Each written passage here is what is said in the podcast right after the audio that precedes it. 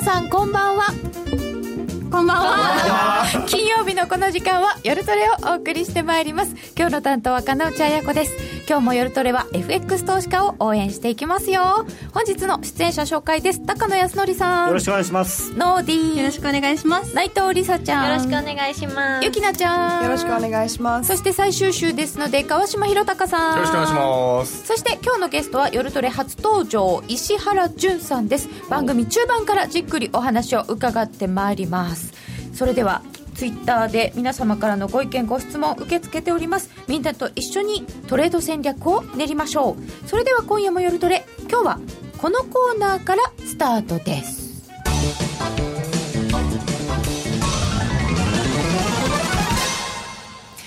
はい始まりましたっていう感じですね。なんか爽やかな。はい。でもね体は乗りづらかった。どうしたらいいんだろう。朝っぽさありましたよね。で今日は高野康則の今夜はどっち？このコーナーは真面目に FX、FX プライム by GMO の提供でお送りいたします。ここから始まりますよ。FX 取引を真面目に、そしてもっと楽しむためのコーナーです。よろしくお願いいたします。よろしくお願いしますえーまずは現在のところ、えー1ドル109円61銭1ユーロ122円47銭。ユーロドル1.1173近辺となっております。さて、えー今夜の前にちょっと先まで行きますかね、まあ、あの今晩イエレンさんっていうのもありますけど高野さん、はいこの後の注目のスケジュールなどは？そうですね。まあ実はもうはい。早いもので来週はアメリカの雇用統計という。本当ですよ。まあ私毎週末な毎毎月末。だから毎週それ言われてて。まあそうだよな。ってでもね。本当もうあっという間。しかも6月ですからね。もう今年半分12回目の12回しかないうちの6回目ですよ今年の。なんか FX やってると年取るの早くないですか？毎 毎回だって早い早いって雇用統計言ってて、ね。川島王子にしてみたら毎回毎回出番あまた来ちゃったよ今月みたいな。もうもう来週ですね、う ん毎回そうですね。ということで、はい。まあ来週あと ECB もあるんで、うん。あのまあ、ドラギさんのうん。会見、まあ、あともちろんそうですね今晩のイエレンさんは、まあ、おただあの大学での講演なのでそんなにあの生臭い話は多分なさらないと思うんですけれども、はただあの記者とかもね当然聞いてると思いますんで質問とか言ってあ記者さん、はいはい。6月は何かするんですかとかっていう、まあ、そういう失礼なことを聞く人はいないんですけどまあまあそれらしいねあのでもやっぱりそれが一番聞きたいからね。鳩は好きです。そうそうそうそう。あのさっきあのこの前に鳩が飛んでましたけど鳩はいいですよね とかって。いやいや鷹の方がいいです。と かあえてそこ言うかっていう。そうそこはやっぱりいやタヌキがとか言うんじゃないですか。平和はいいですよね。そうそう。え平和はいいですよね。ハト派だみたいなそうそう話平和の象徴といえば鳩派みたいな、まあ、そういうのあるかもしれないですけど。という感じがある今週、まあ、6月にもう入っちゃうということなので、そうすると雇用統計に向けての動きってことになりますか？そうですね、まあ、今、ちょっとドル円は完全に110円挟んで行ったり来たりになってしまってるので、あの方向性が出てくれないかなと期待はしてるんですけれども、今今は方向性ないってことですか？そうですね、あのあとあ、この予定には入ってないんですけれども、日本の補正予算ですね、これが、はい。まあ、これともちろん消費税、まあ、消費税に関しては、もう今日の報道もありますし、今までの、あの安倍さんが一生懸命アリバイ作りをなさってて、あのわざわざその、しかもすごいですよね、サミットなんていう場を使って、そのなんていうのかな、まあ、僕が別にそうやりたいわけじゃなくて、サミットでああやって決まっちゃったから、お金も出さなきゃいけないし、そんな税金なんか上げてる場合じゃないよっていう。でも失敗しましたよね。いやいやいやあの失敗はしてないんですよ、それはマスコミさんはそうおっしゃるかもしれませんけれども、ちゃんとね、今日の今日の声明にちゃんとね、あの書いじゃあちょっとそれいきましょうか、はい、行きましょう。伊勢志摩経済イニシアチブというのがですね発表になりましてですねあの国別の状況を考慮しつつというのもあるんですけれども、強固で持続可能な均衡ある成長軌道を速やかに達成するため均衡ある政策の組み合わせを用いることにコミットするということでですねみんなで頑張ろうえこれ国別の状況を考慮しつつっていうことは各国勝手にやれよなって言われてるんじゃないですか？いやいやいや本当はねみんなで財政出動しましょうって書きたかったんだけれども安倍さんはね。はい、嫌だっていう人がいたんで、まあまあ、それぞれね、まあ、イギリスさんは今、ブレグジットでお忙しいでしょうし、まあ、あの、イエレン、あの、イエレンさんドイツさんはご自身のところの憲法ありますしねいろいろねそうだからまああのじゃあうちうちうちはじゃあ頑張りますよっていうそういうまあ一応そういう世界経済についてはコミットするというのあとねこれ2が出ました、番目がすごいですよね、はい。だってすべての政策手段というところでわざわざ金融財政および構造改革。3本の矢。うん。もう、ね、世界3本の矢っていう感じですからね。うん。ねわざわざ3本の矢を持ち出してでこれねそのりました。伊勢志摩経済イニシイニシアチブというやつには何ももちろんこれこれもともとの文章なんですけどこれ面白いんですよ。実はあのこのサミットのあの、公表文書ってせ成果文書っていうのがあってこれこれが元なんですね。はい。さん。30ページぐらいある31ページあってこれ原文が元なあ英文が元なんです原文。うん。でこれとあとか会員なんていうのかなえー、と仮訳っていう日本語のやつが同じ30ページぐらいあるのがあってそれ以外に、えー概要っていうのがあるんですね。骨子か、でこの多分骨子ってやつしかみんな見ないんですよね、うん。でこの骨子っていうやつにはえー、とですねこの3本の矢のアプローチってわざわざ書いてあるんですよ。でもこれ元のやつには3本の矢なんて言葉はどこにもないんですけどね。だ誰が骨子にあの元の分にないものを足しちゃうんですか？いやまあこれ政府日本政府様が。シェルシェルカーさん、はい。3本の矢ってわざわざ書いてる。でも元には3なんだ。ないん本の矢ってなだいそういいことを聞きましたね。これはだからただ報道する方はおそらくこれしか見ないんですよ。これ見て書いてるんで3本の矢とかアベノミクスが世界に広がるとかっていう、ねでそういうふうに書いてもらいたくてわざわざ書いてある。あそうですよね。であともっと面白いのが、えー為替の部分に関してなんですが、えー報道されてるのはここのこの骨子に書いてある為替レートのた適、えー過度なえー変動や無秩序な動きや経済及び金融の安定に対して悪影響を与えるっていうこれ一文しか書いてないんですねこれには。うん。骨子には。ところが、えー実際はここに為替レートは市場において決定される。為替レートを財政金融政策の目標にしないこと。すべての国が通貨の競争的な切り下げを回避することの重要性を強調するっていう文章がちゃんと入ってるんですけどこれを骨子には入れてないんですよね。でこの後に最後におまけで過度な変動や云々っていうのが書いてあるんですよ。うーん。だから随分ねこれこの骨子がねなんか骨子じゃないなっていう骨子はまとめみたいなものじゃないんですか？そうだから自分の自分がいあの日本が言いたいことを書いてあるのはコシラ英語版の骨子もあるんですよね？ないです。あないんですね。でこれは為替ね。こんな長いんですよ。こんな長くてその為替レートを目標にしないよとかって書いてあるのに、この最後の一文だけを載せてるんですよねコシにはいや普通長いところから一行にするとは思いますけど一番大事なところを抜きますよね。そうですね。でこれは多分一番大事なのは為替レートをっていうか、まあ、競争的な切り下げを回避するっていうのが多分一番大事なことのはずなんですよね。だからかなり日本政府、まあ、ある意味頑張ってる。頑張ってる。頑張ってる。なんなんとかこうやっぱりねこう頑張ってあの綺麗に見せたがってるただ、まあ、現状はそういうもんじゃなくてだからこれを見てあのなんかこう例えば介入にお墨付きを得たとかそういうのは全然違いますよね。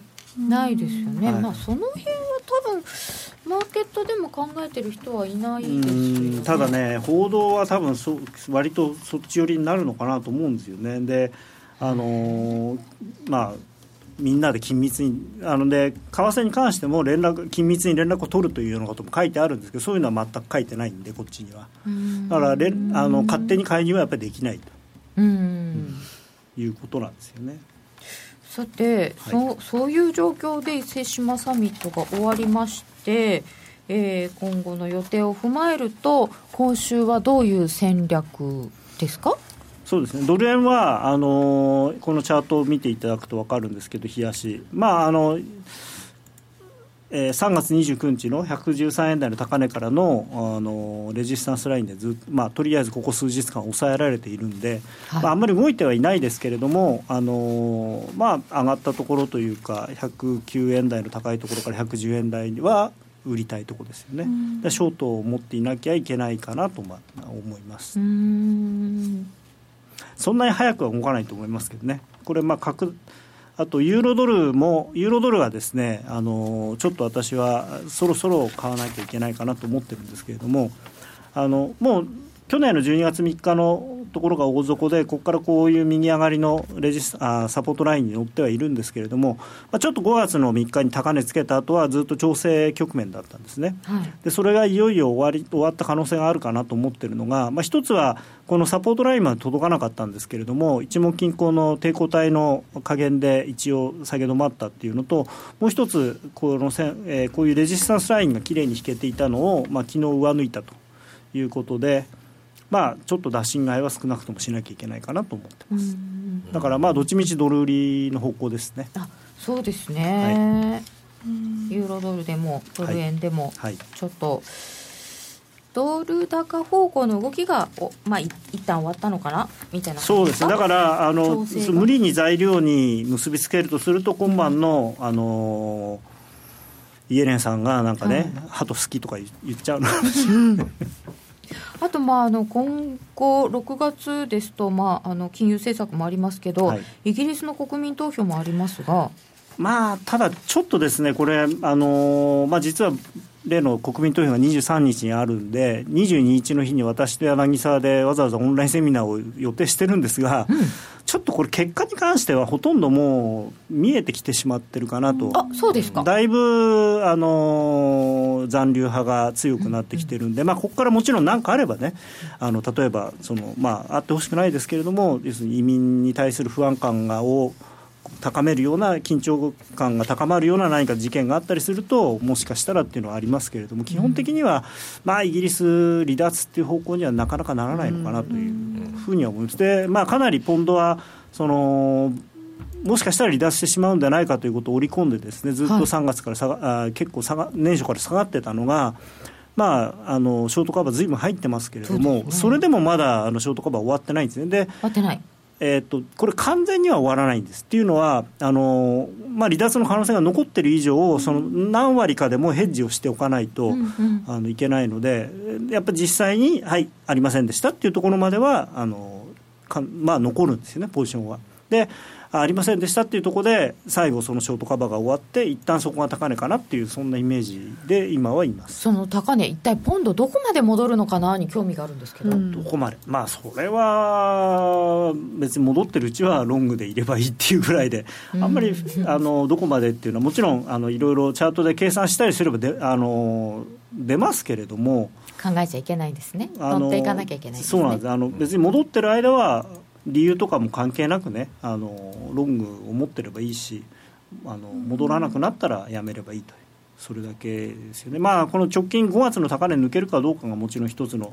ポイントではありますけれどもこの1.47台ここ抜けると大きいですよね、もしかしたらこの1.52とかぐらいまで戻るかもしれないですよね。ポンドドルで円でいうと162円の後半ですね。ポンド円はね、ちょっとあんまりポンド円でやんない方がいいと思いますね、分かりにくくなるんで。本当ですか？みんなずっとポンド円なのにね。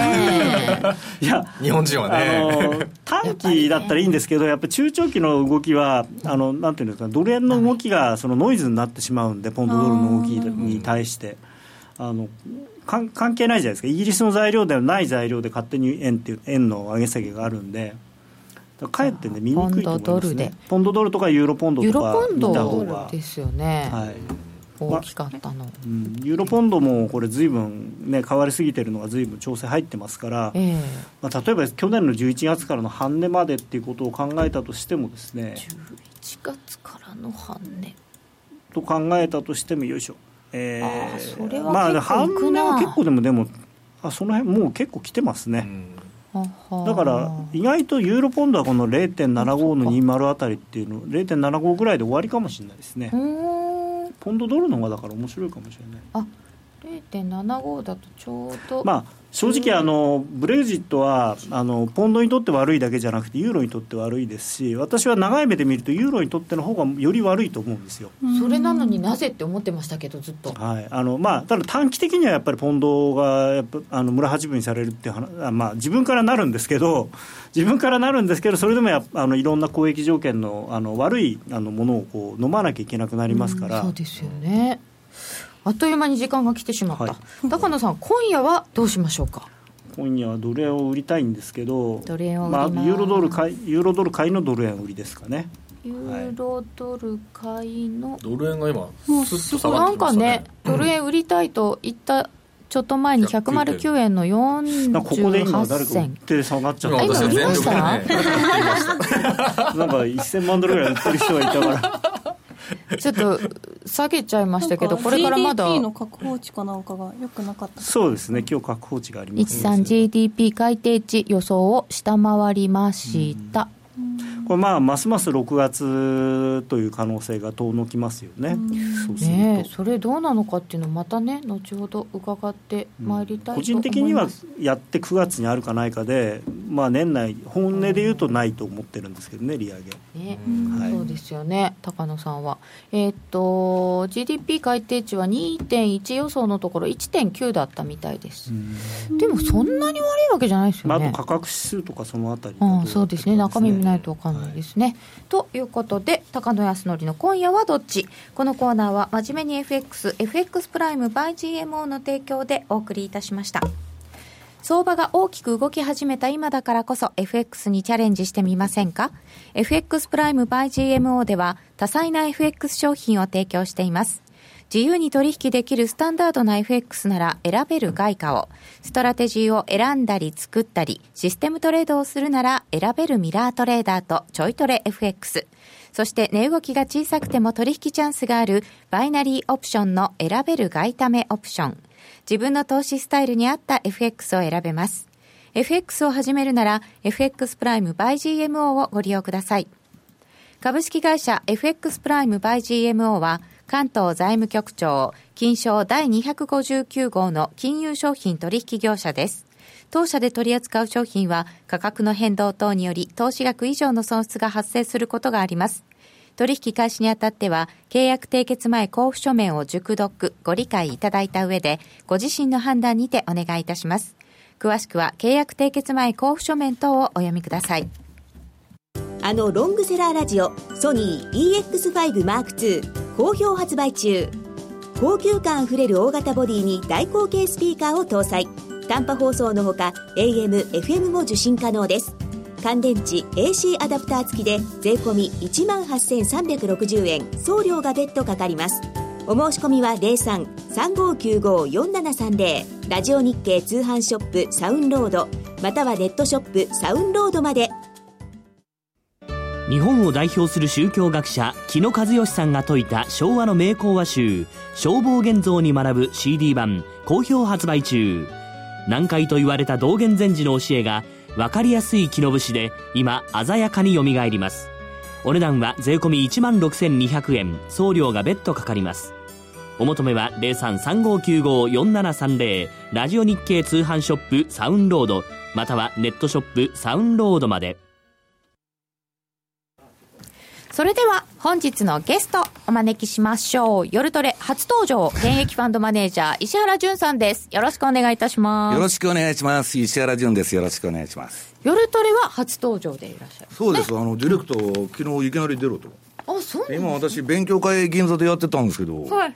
あの、急遽、あの、退出して駆けつけてきたとあいうところなんですけどね。よろしくお願いいたしえます。花本さんはもうだいぶ前からあの知ってますから。ははいはい。は。はいい大丈夫だと思います。打ち合わせなしでいくんですけど。はい。えっ、と、ちょっとこのところ、アメリカの株もまあまあ好調だったり、原油上がったり、はいはいちょっとリスクオンムードなのかなと思もうん一うですけど。番、まあ今もね、新聞記者とか、まあ証券会社の幹部の人みんな集まって喋ってたんですけど、はいまあ原油が上がったのが一番大きいと。うん。で、まあ、その、今まではドル安で原油高だったわけですよ。で、ところが今、ドル高でも原油が上がってると。そうですよね。はい、うんもう関係なくなっちゃったと。で、それは何かというと、あの、4月にですね、まあ、いわゆるジャンク債、えーシェールオイル関連の、えー社債の償還がむちゃくちゃ集中してたんですね。あ、それ心配してましたよ、1月とか2月。はい。で、それが、その、えーっと、借り換えができないとまずいと。はい。デフォルトになっちゃうとまずいっちゅうんで、はい。えーまあ、当局の家を受けたですね、投資銀行ないしは、ファンドとかが、まあ、釣り上げたんじゃないかと言われてるんですね。もともとゴールドの市場とかは、はいまあ、あの、BOE のキングさん辞めた総裁の、ずっと中央銀行が操作してるんだと言ってるような市場なんですよ。ゴールドだとか、でまあ、原油もそういう市場なんですよ。まあ、ちっちゃいですから、できちゃうかもしれない。はいはいあの価格操作が簡単できるんで、だからまあ、あのそれで釣り上げたんじゃないかと、でその結果、何が起きたかというとですね、えーっと1、2月にそもそもこの相場の今年の下げというのは、はい。えーオイルマネー系のソブリンウェルスファンドはい。がめちゃくちゃ売って下げたわけですよ。政府系ファンドさんたちが全部売りました。はい。それが止まったと。原油が上がって。で、もう一つは、その調子に乗って空売りしてた人たちが、はい。買い戻し。あ、そうですよ、え原油まあ26ドルでそこ売ってリバウンドと。で、同時に資源株とか売ってた投機筋も今全部買い戻して、だからエネルギー株だとか資源株が上がって、ニューヨークダウがしっかりしてると。要するにショートカバー、買い戻しの相場なんですね。であと、ニューヨークダウが上げてる要因っていうのは自社株買いだけ。ああ。誰も参加しません、このママーケットは。え、積極的に買ってるわけではない？ええ、その配線処理と、まあもう一つはだから価格操作で釣り上げたというところですね。だけど、その原油もですね、プーチンがまあ50ドル以上にはならないと。なんで、プーチンさんがそんなこと言うんですかね？だって上がったら楽じゃないですか、ロシェールが復活しちゃうと。あ要するに、シェール潰しでサウジとかロシアと組んでやってたのが、えーまあ復活しちゃうと。ただ、その自分たちの方が追い詰められてきたと。あ。そうですよね。我慢比べやってるうちにシェールが潰れなくて、だから根本的にはリーマン危機みたいなことが起こらない限り、シェールガスの会社は潰れませんよ。だからそれが分かってきて、まあ、あれなんですけど、どっちにしろ、あの、うーんと、原油のシーズナリーサイクルから考えたら、はい。6月以降はは、ちょっと下がってくるんで、あ去年もそうだったんですけど、だから私はもうそこそこいいとこまで来てるなと。プーチンさんも50ドル以上上がんないって言ってるし、はい26から戻して、まあだいぶ、ね、倍ぐらいになったんですよね。でアメリカがもし利上げすればですね、株式市場も当然当然おかしくなってくると。いうことで、まあ、この株高、ドル高の賞味期限というのは、私は最長に見て7月7月まで、まで。うん、それ以上は深追いしない方がいいというのが結論なんですけどね。6月、利上げありますか？いや、6月はないと思いますよ。あのなぜかというと、その EU の方の、あ、EU でない、イギリスの方の離脱問題があるんで、はいはい一応気にしてますんで、まあそこは見送って7月じゃないかと。いうことになってんですね。ただまあ6月にやってもおかしくない。でやった場合は、多分アメリカから圧力が来て、次の日日銀の会合ですから、黒田さんは緩和をやらされると。多分アメリカが利上げしちゃったら株ドスンときますから、6月にやったら。それを助けろと。いやもうそもそもだってアメリカが出口に出るためにですね、えー欧州と日本が9位やらされてきたわけですから。あ、そういう順番ですか？いや、そりゃそうでしょう。アメリカは自分だけ抜けていって金融正常化したいと。その代わりドラギと、えー黒田に緩和をやらすという図式できたわけですから。ただ自分が都合が悪くなってきたもんで、もう円安許さんぞと。まあ、ご都合主義なんですよ、いつでも。うん。うん、だから、まああのどっちにしたってですね、えーっと原油が止まると、まあ、あんまりリスク本にはもうならないんじゃないかと、あと利上げしたらね、いう感じで見てるんですけど、そうすると、まあ、例年のような5月にいい株を売って、えー10月ぐらいに戻ってくるというようなパターンに近いですか、うん、近いと思うんですけど、あの、まあ、これセルインメージな、まあ、当たったのが当たって、あまあまあ、あの、毎年の、まあ、過去何百年の歴史で言うと、それは、あの、それが王道なんですけど、はいちょっともう今年はサイクルがずれてるなと。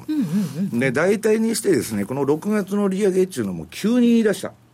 今まで、鳩話とまで6月利上げだって言い出すの、これはもうトランプと関係があると。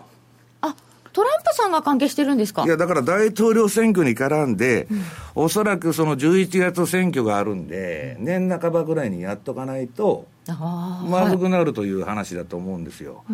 でね、今言われてるのは、私はアメリカの株について全然強気じゃないんですけど、はい。トランプが大統領になったら、えー米株は暴騰すると。えー今も喋ってたんですけどね、勉強会えで。トランプさんで冒頭ですか？いや、トランプは今何言ってるかって金利を上げないで、はい財政出動しまくると。そうガンガンお金まくって言ってますよ、ええ、それは暴騰するに決まってるじゃないですか。いやそりゃいや本当株高って多いですけどいやだで、それでインフレになっちゃうと、もう緩和ができなくなって、結局それで終わるんじゃないかと言われてるんですけどね、まあいろいろ、まあややこしいことになってきてるということですね。そんなこともお一部で言われているということですけど、はい。じゃあ日本はどう見られてるんですか、うん日本は難しいんですね、だから私は結論から言うと、日本株が下がったら、黒田さんは緩和すると思ってるんです、株を見てやってると。で消費税をその財務安倍さんが多分もう見送っちゃうんで、財務省は消費税上げるために緩和やってましたから、やる意味はないんですけど、まあ、それでもやるんじゃないですかと。私は思ってだって、もう6月にやらなかったら、その後秋に、秋までやらないっていう人もいるんですけど、秋なんかやってたって、何にももう選挙も終わっちゃってるし、せいぜいまあ人気上げて憲法改正に持っていきたいというくらいの動機しかないわけですよ。で、それも参議院に負けててはそんなことにならないから、私は6月にやると思ってるの。まあ、やらなかったらもうダメだと、日本株。うんいうふうに私は思ってるんです。で、それは、やらないかもわからないけど、アメリカはもし、私7月だと思ってるけど、6月15日に利上げしたら、必ず打ってくると思います。で、そのまあ何をやるかって内容ですよね。はい一体何がやれるのですかねいや、国債の80兆円を90兆から100兆に増やすと。であと ETF の買い入れを、今言われてるのは3兆3000億円を、えー5兆円から7兆円に増やすと。で、マイナス金利を、まあこれは岩田さん、えー日経のあの、けえーけあの、なんだ、シンクタンクにいる岩田さんですね。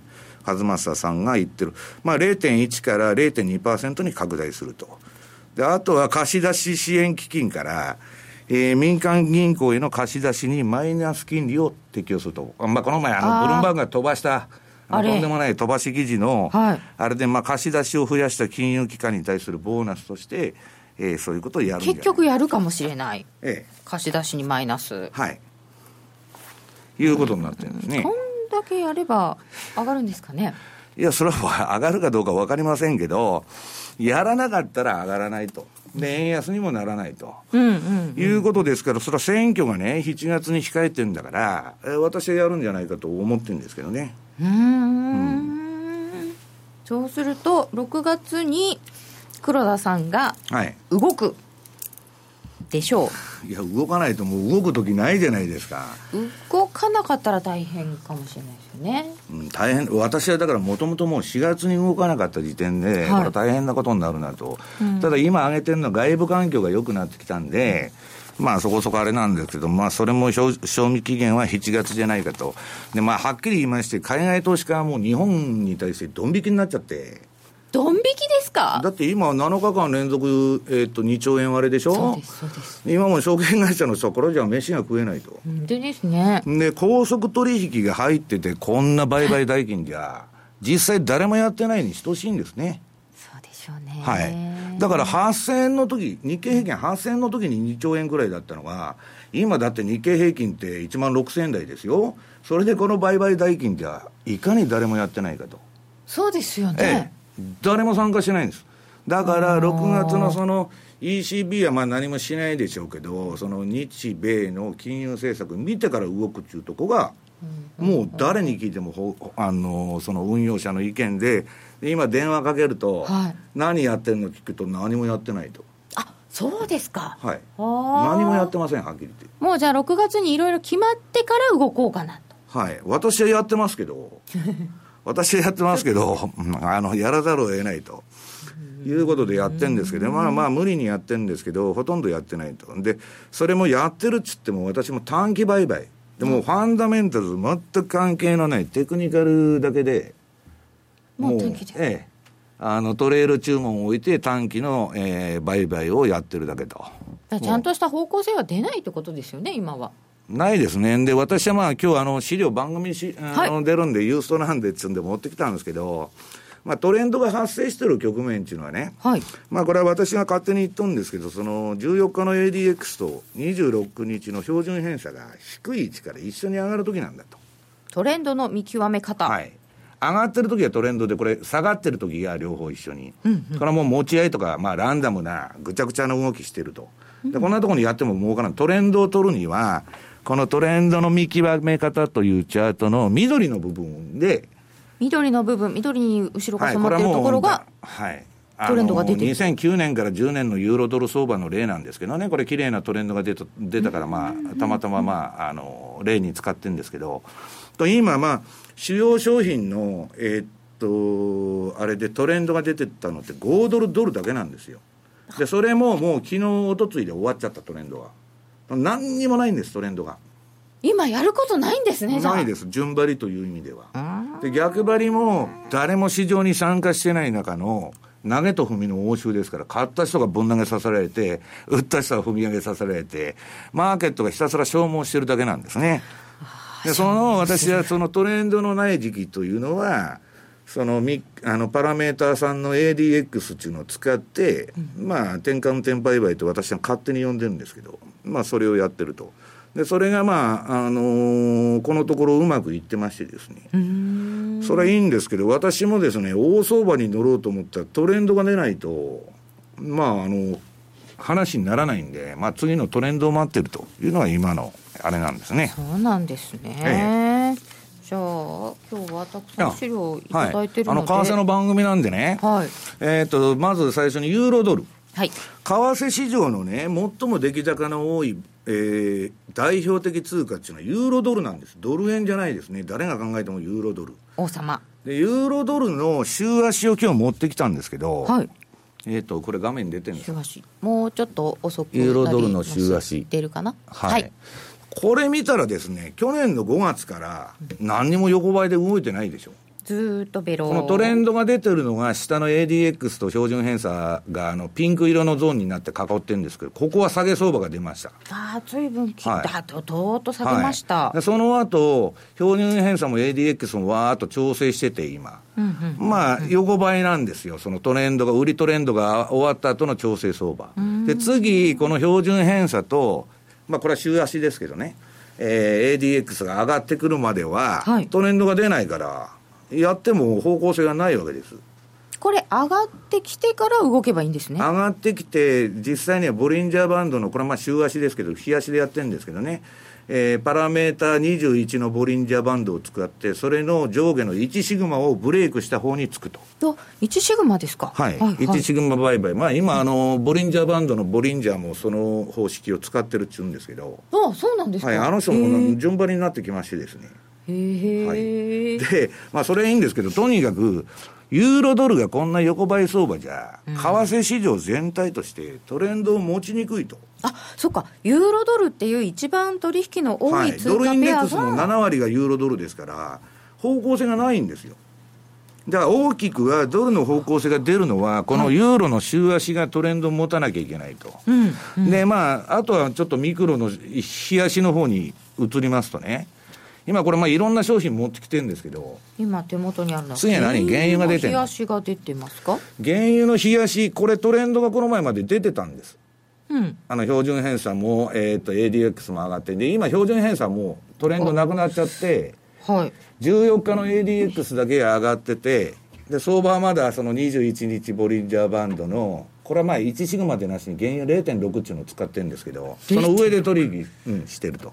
でも、こう、まだ、このこれトレンド相場0.6からは綺麗だし、ええ綺麗だし、だからそれを割ってくるまではもう持ち続けるわけです。あまだ持ってていいんですはいね。。だけど、もうこれも私は半ばトレンドが終わっとると。おこの標準偏差はなんか、ええもう、もうぐちゃぐちゃになっちゃった。えはいまだ行くかもわからないんですけど、ここからまたね、はい、で、その順張りは、まあ、まだ持ってるんですけど、えーっと、それと同時に、今度は転換点売買。いやーこれは、同じ原油の冷やしですが、はい。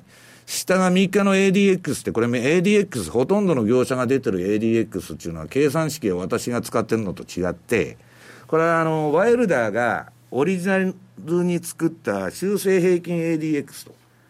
あの、DMA っていう指標知ってますよね、金本さん。その中に ADX って指標が入ってるんですけど、はいワイルダーっていうのは70年代にこれを開発したもんで、電卓で計算してたと。そのせ計算式を使ってて、はい。えー多分普通の業者が使っとるあの ADX は違うんですね。そうなんでまあそれはまあ違うのはいいんですけど、それが70以上とか30以下で反転した時、このガッコンと尖っとるのが、矢印ついてるとこですね。そう、はい。そこで転換したら、次のローソク足に乗るんです。の方向に。こうここで転転換して、次のローソク足下げたら、で、ここだと、まあちょっと下げてんで、ここで、ここというのはですねえっ、とその3月のボコって上がったとこです、まあまあ一番近いところを見たら分か近いとこ見ましょう。はい。ここで転換シグナルが出てデータで実はこの黒い陰線で出てるんですけど、はい。ああで見てる人分かんないなこんな説明しても。あの矢印のポイントもない。これこれななんとかす、こうこうすればいい？あいやいいですい。いです、はい、要するにここの下の ADX が反転した時に、はい、次のローソク足の方向に乗るだけなんです。えーっと下の、えー矢印が出たところのはい。翌日そう。に乗る、そう。だからこれは翌日の方向性に、これ上下関係ないんです。どっちでもいいから、30以下か70以上で、転換したらそう鋭角的に天井を打ったら、ん次の足で乗るわけです。うんと、その、そこで乗るのは、トレール注文っていうのを置くわけです。はいストップを入れながら、自分の方向、思った方向に相場が進めば、利益が上がっていくし、ダメだったらすぐストップで打たれちゃうと。それを延々機械的に繰り返してるんです。で、もっとまあ、これ原油の先物見てるんですけどね、はい。えー他の商品、えー次、まあ、SP500 見てみましょうか。SP500 の米株のうん東、これ、まあ、先物のこのトレンド売買はトレンドがないと、今。トレンドないですね。ええ、この標準偏差下がってるから、うん。でちょっとその、ええーっと SP500 の、えーっとエンベロープうんぬんって書いてるチャートありますよね。次が、えー次の枚数のところです、うん。上の段が18日のエンベロープ。はい。まあ、エンベロープは関係ないんですけど、とにかく下の3日の ADX が、えー70以上か30以下で天井、まあ、ピークアウト、ボトムアウトしたときに、次の足に乗ると。次の足になる。うん。もう直近いやだ3からその日前の日に転換しこのピークをつけてるんですけどピークつけたって分かるのはこう戻らなダメでしょ？そうですよね、うん。翌日だから翌日、うん、翌日になるんです。冷やしの場合は、翌日にはない。る、でそこで買って、えートレール注文でストップを置いてあとほったらかしておくだけでうーん。でまたこれ70以上まで上がって、で次転換してきた転換したららまたその転換、えー天井を打ってこう鋭角的に下がってきますからその次の足に乗乗るだけと。次で売る。はい。あ、売る、売るんじゃなしに、その、乗るだけ？次これ上とか下で転換したから、売りとか買いじゃないんです。30以下か70以下で転換して、でただ、次のローソク足の陽線が立ったらそっちについていくし、まあ下がり出したら、そっちに売って乗ってくっちゅうだけの話なんです。方向に乗る。そうです。乗るタイミングをこれで測る。RSI みたいにこれ買われすぎとか売られすぎじゃないんです。相場の転換をこれで見てるだけで。はい、これが SP500 でした、はい、で日経平均の、えーなんだっけこれトレンドも今トレンドチャートが出てるのかな。日経平均の先物はボリンジャーバンドとエうんンベロープとあこれ何のトレンドもないんで 話にならないんです。儲からねこんなもん順張っても何も日経平均なんか今儲かりませんから、はい。だから転換転売買をやってると。あーあこれが今出てるのは何の標準偏差も、えー ADX も方向性を示唆してませんよね。上がってないんだから、ない。です。で相場ってちゃぶついてるだけじゃないですか、はい。上行ったり下行ったり、はい。でこんなもんでは収益機会ないどころか売ってやられ買ってやられになっちゃうんですけど次のそのこの転換点売買のチャートえーこれが日経平均の、えー、とエンベロープと3日の修正比移動平均 ADX と。でこの ADX が直近では、はこれで70以上に行ってそこで反転してますよね、してます。うん、でその次の足に乗って買ったわけです。今トレールでほったらかしてこれ上がっとるうちはいくらでも。ほったらかしですか？ええ。だってストップロスが自動的にトレール注文っていうのはずれてくんで、で相場下下がってきたら勝手に決済になっちゃいますんでそういうことを機械的にやってると。でまあ見てる皆さん何のことか分かんないと思うんですけどここの前まあ DVD を出しましてですね。はい。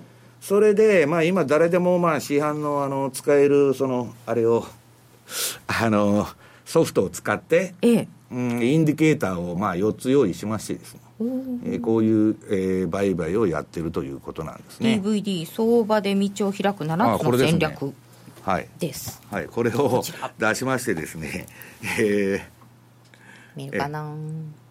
ー。それはまあ,、あのいいんですけど。でここの中でその、まあ、MT4 ってまあ市販のはい。あの誰でもタダで使えるソフトを使って、えーこっちの方でインディケーターを4つ用意してですねで ADX はそのそれに入っとるのは修正平均 ADX でなくて、えー指数平滑になってるのかな。違う ADX なんでその ADX の、えーインディケーターも用意してですね。まあ要するにそそれを組み込んだら自動的に、えーこの絵がであの矢印は私が勝手につけてるだけですよ。あこれは？えーこれは私があの分かりやすいようにやってるだけで70以上と30以下の反転で、えー相場に乗ってるということなんですね。そうそう。ADX は勢いらしいです。あありがとうございます。そうそうそう、はい。あの相場の方向を表すんでほ本当は皆さんこれ順張りに使うインディケーターなんですけど、そのさっき言ったようにその標準偏差と云々見て逆張りにも利用していると。今がこんなぶちゃぶちゃぶしてるからこういうふうに使うってことはいですか、、でトレンドが大相場になったら次の5ドルドルのチャート。5ドルドルはこれトレンド出てたたと5ドルっていうのは本来ですね、皆さん。最もトレンドの出にくい通貨なんですけど金利が高いから。下止まっちゃうから。ところが最近よくトレンドが出るようになりまして。で今これその金内さんそのえ AD あ標準偏差も上がって ADX も上がって相場は21日ボリンジャーバンドのマイナス1の下でずっとこの緑のゾーンでやってたと。うん。でこれは標準偏差と ADX 皆さん上がってですねボリンジャーバンドの、えー21日ボリンジャーバンドのマイナス1シグマの外に飛び出した日に乗るんです。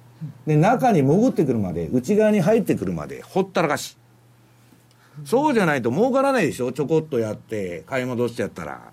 だからその皆さんトレンドが出てくれたらいいんですけどこういうふうに、はいはい。えー各商品ですね、年間2回しか大体出ないんですね。日経平均でもそうなんですけど、大相場は2回だけ。2回。はい。とあと250日営業日やってですね、まあほとんど200何十日遊んでるような感じになっちゃうんで、そうすると我々みたいに職業的に稼がないとしょうがないということになると、先ほどのような短期売買を使って、まあ細かい収益を積み重ねていくんですね。ただ、いずれにしてもやってることは損失を抑えながら、えー利だけ伸ばすと。要するにこれはボリンジャーバンドの、えープラスマイナス1シグマの外だけで取引してるわけですから、中に潜っちゃったらすぐやめちゃう。で、さっきの、えっと、ADX の反転売買も、はいえートレール注文を置いてますから、もうリスクに対してはものすごい敏感なんですね。もう大きな損はしたくないと。じゃあ結構それも狭めに置くんですか？いや、それはね、あの、よく最適なストップ幅を教えてくれという質問ばっかりなんですね。ただそれは、えー例えば1万通貨為替をやるのと1000万通貨じゃ、取ってるリスクが全然違うわけです。じゃあ20銭とか50銭でトレールを置いてますって言ってもですね、損失額が全然違うわけじゃないですか、やられた時の。で、それは、テクニカルで最適幅を決めてんじゃなしに、証拠金がやられたらいくら減るかで置くわけです。ああそうですよはい。ね、、資産管理に根拠を置かないストップなんていうのは何の意味もない。テクニカルポイントで投げましたと、ぶん投げましたと、証拠金半分になりましたと。だ私はクビになるわけですねそれ。それでストップを置いたってしょうがないということになっちゃうわけです。うん。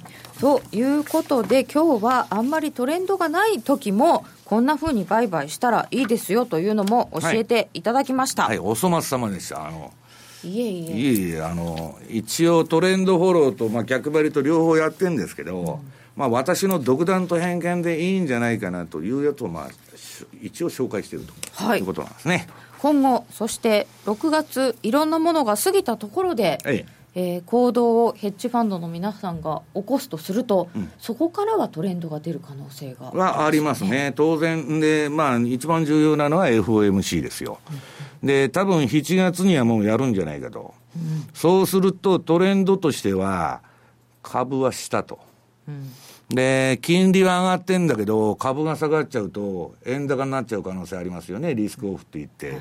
だから非常にどっちか分かんないし、こんなもん下り顔でですね、上がります、下がりました言ってて、何の根拠もないわけです。私は相場が動いた方向についていくだけ、予測はしますよ。予測はするんですけど、それと合致しなかったら、テクニカルが、絶対ポジションは取らないで。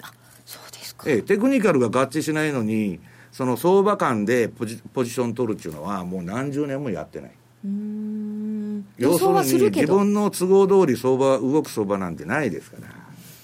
だから相場についていく方が予測するよりも確実でしょ。そうですよね、はい。動いちゃったんですもんねあとはだから私30年ほどこの世界で売買やってるんですけど、はい。相場って一言で何かっつったらストップロスなんですね。それ以外何にもない。うん。相場。相場で一番重要なのはストップロス注文を置くことです。リスク管理。はい。はいあとは儲かる時って誰でも儲かるんです。その大サボに当たれば。でその後すぐ吐き出すでしょみんな。暴落とか来て、それはストップを置かない、えー投資家でこの世界で生き残った人っていうのはいないんですよ。唯一ね例えば今あの世界最大のヘッジファンドのブリッジウォーターのレーダー量っていうのは一切ストップロスを置かないところが何百品目も持ってますんで、ポートフォリオで、例えば原油が上がったら株下がるとか、あのあえーえーどっかで何かが上がってるわけですね。そうそうそう相関のないものを組み合わせてヘッジするんですけど、それでもね、あれだけ優秀な男でも去年の相場でやられちゃった、まあ今年の一さんもそうですけど、だから今の相場ってすごい難しいんです。だからディフェンシブに、ディフェンシブに、えーあとはまあ、美味しいとこは取り逃さないようにというのを私なりに考えた売買手法が、まあ今日はまあ2つのあれを紹介したんですけどね。まああれなんですけどね、はいトレード手法なんですけど。えーためになる失敗談も聞きたいなっていただいておりますけれどもいくらでも話しますんで、また呼んでもらえたらはい、今日は時間がなくなってしまったので、はい、儲けた記憶はないんですけど、あの損した記憶がいつまででも残ってますんで。この石原さんも参加してくれる夜トレ FX プライムのイベントがあります。来たる6月26日、東京秋葉原にて、FX プライム by GMO の FX 力向上プロジェクト2016と夜トレが合体したスペシャルセミナーの開催が決定しました。FX 力向上プロジェクト2016のコンセプトである取引のヒント、分析手法のいろは、そして今後の相場展望を学べるのはもちろん、夜トレでおなじみのメンバーも勢揃いします。さらにスペシャルゲストとして、現役ファンドマネージャーの石原淳さんも登場。じゃあそこで失敗談をやりましょう。この夏最初のスペシャルイベントにぜひご参加ください。抽選で200名様をご招待。詳しくは夜トレの番組ホームページか FX プライム by GMO のサイトをご覧ください。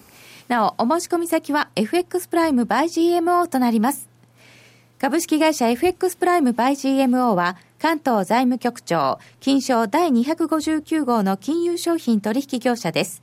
当セミナーは金融商品取引契約の締結の勧誘を目的としております。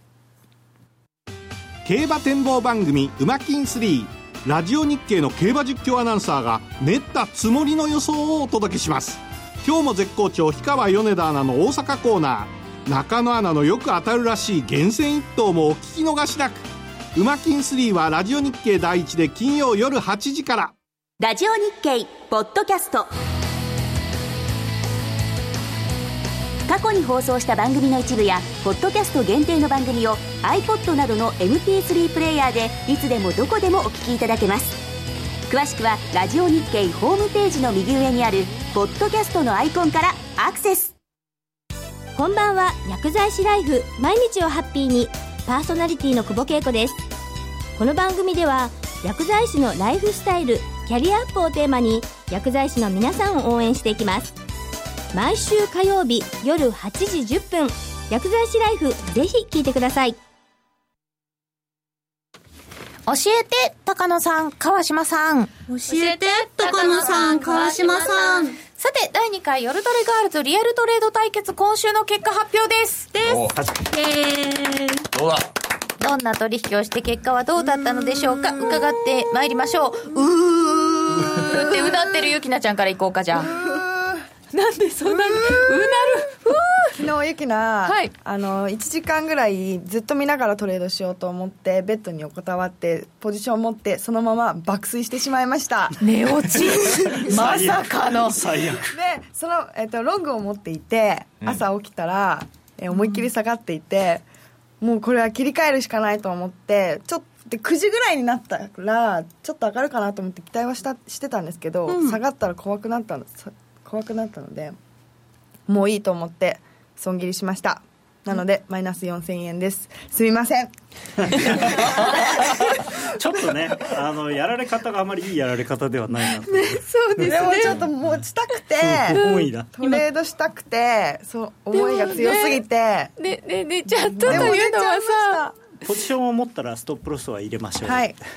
そうだ、同時に入れた方がいいそうです。ですよね。はい、まずあのセットでで、ストップロスをちゃんと入れていた私の報告もよろしいでしょうか？よろしくお願いいたします。えっとですね、ノディ自ら来たということは期待が持てるか？結果からお伝えすると、今週はちょっと、あれ？4000円マイナスで。おや？それ？おや？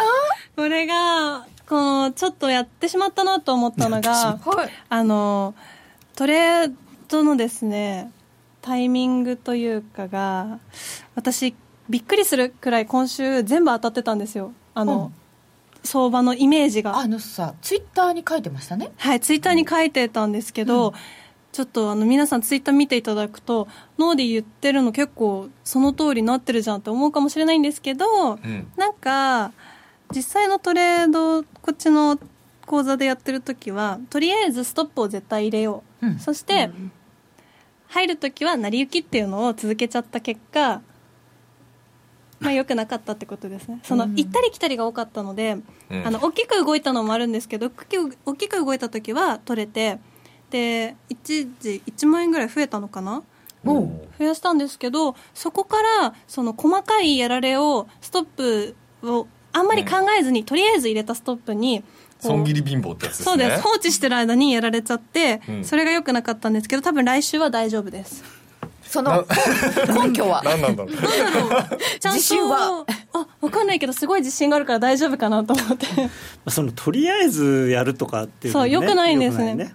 そう、やらな、動いてるからやらなきゃって気持ちに、こっちの講座に関してはなってしまっていたっていうのが思ったの真面目にで。FX ですそうからね。ちゃんと、理由をつけて入れるをちゃんとやります。根拠のあるトレードをしましょうよくわかんないストップを入れてたわけね。そうなんです。あの、動いて、あ、思い通りに行った、だから入ろう。うんでも、とりあえずストップも入れなきゃ。で、そこから1時間、2時間、3時間放置みたいなのをやってたんですよね、きっと。だから、変なストップについて、方向は合ってるのに、変なストップについてるみたいな。まああのーちょっと厳しい言い方をすると、はいあのー相場が読めなくて損するよりも相場が読めてて損するっていうのはあの重症というか、はいよくないすみませんなっていう、でしたはい本人も悲しいですよね。はい、気をつけます。もったいないはい。リサちゃんはどうでしたか？私は結果から言うと、えっ、と、プラス312円。プラスじゃないですか。3万円で300円プラスってすごいですよ1週間で1%。1%年率50%ですよ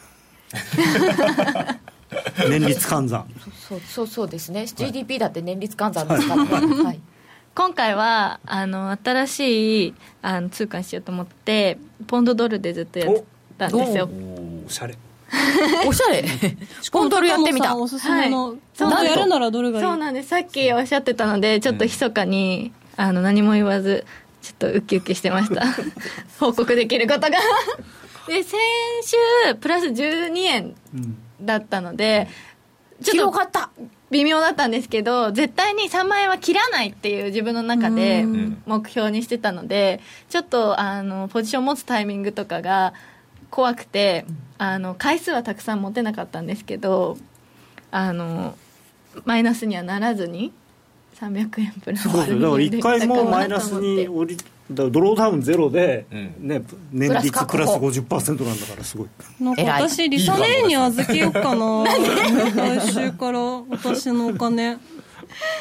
大丈夫大丈夫。ススイングしてるわけだからこううまくこういけば。そうなんです。ねちょうどいいところでちゃんと終わらせてそこからマイナス出さないようにリサ姉を見習ってやります。みんなルールはできてきたんですか？そろそろまあや自分のスタイルというか、こうじゃああれ？えゆきなちゃんは？声を出さない分かってるんですけど行ってこいなんですよね。行ってこいになっちゃう、はい。いつも。でも好きですよポンドド円。そうそうポンド円。ゆきなちゃんさっきさ？あのどうして売ると上がるんだろうって言ってたよね。はい、うん。売ると上がるんですよ。うん。それは上がってる時売るからでしょ上がっいやあこうずいぶん下がったなと思ってこりゃ下がるぞと思って、まるんだって。売るんですよ。でそ本当にその23分後とかにいきなりポーンって上がるんですよ。いいことわざがあってまだはもうなりもうはまだなりっていう相場のことわざがあって、まだ下がるだろうって言ったらもう下がらない。あじゃもう下がるだろうって言ったらまだ下がらないみたいなもねうもう下がってるから。まだはもうなりもうはまだなりって言うんだよね。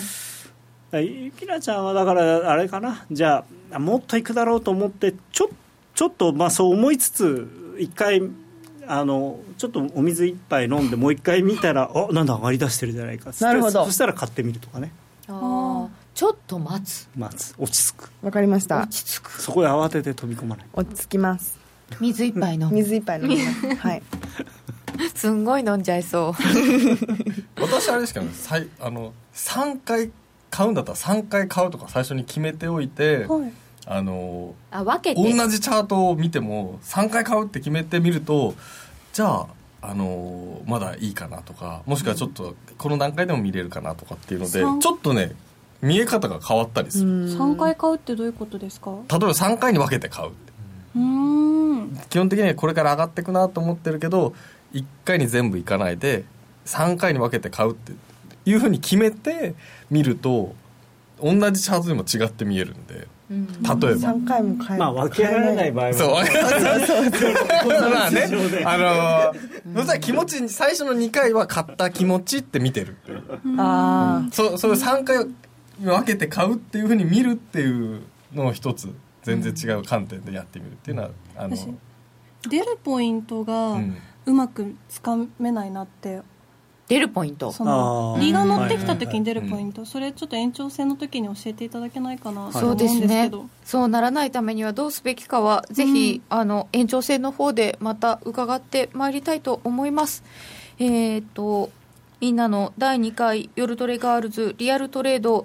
まあちょびちょびというところではい、うん。お二人からまた詳しく伺っていきたいと思います、えー現在のところ1ドル109円69銭ぐらいで、えー先ほど100 21時40分ぐらいのところから戻してきましたね。持ってきました。